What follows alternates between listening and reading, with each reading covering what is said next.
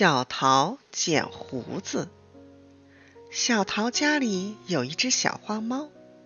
有一天，小桃从幼儿园回来，逗着小花猫玩。小桃看见猫的胡子长得不整齐，有的长，有的短。他想：“嗯，应该给小猫剪剪胡子了。”小桃把小花猫放在椅子上说。小花猫，不许跑，我就来呀！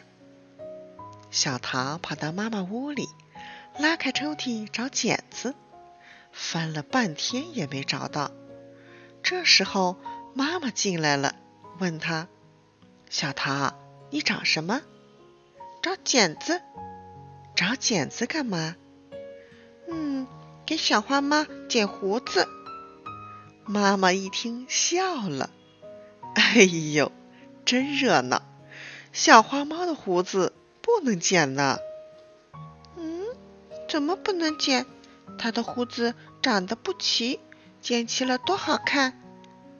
妈妈说，猫的胡子是有用的，不能剪。诶，胡子有什么用？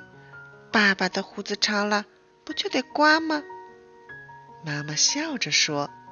猫的胡子和人的不一样，猫胡子的长短跟它们身体的胖瘦一样，它的身体有多胖，胡子也就有多长。嗯，那有什么用呢？哼哼，可有用了。比如，猫钻洞抓老鼠的时候，总是先把头伸进洞口试试。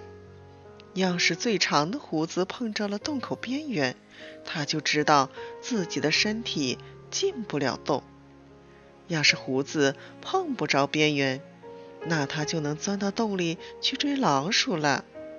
你瞧，猫的胡子用处多大呀！哦，小桃这才明白了，原来猫的胡子还有这么大的用处呢。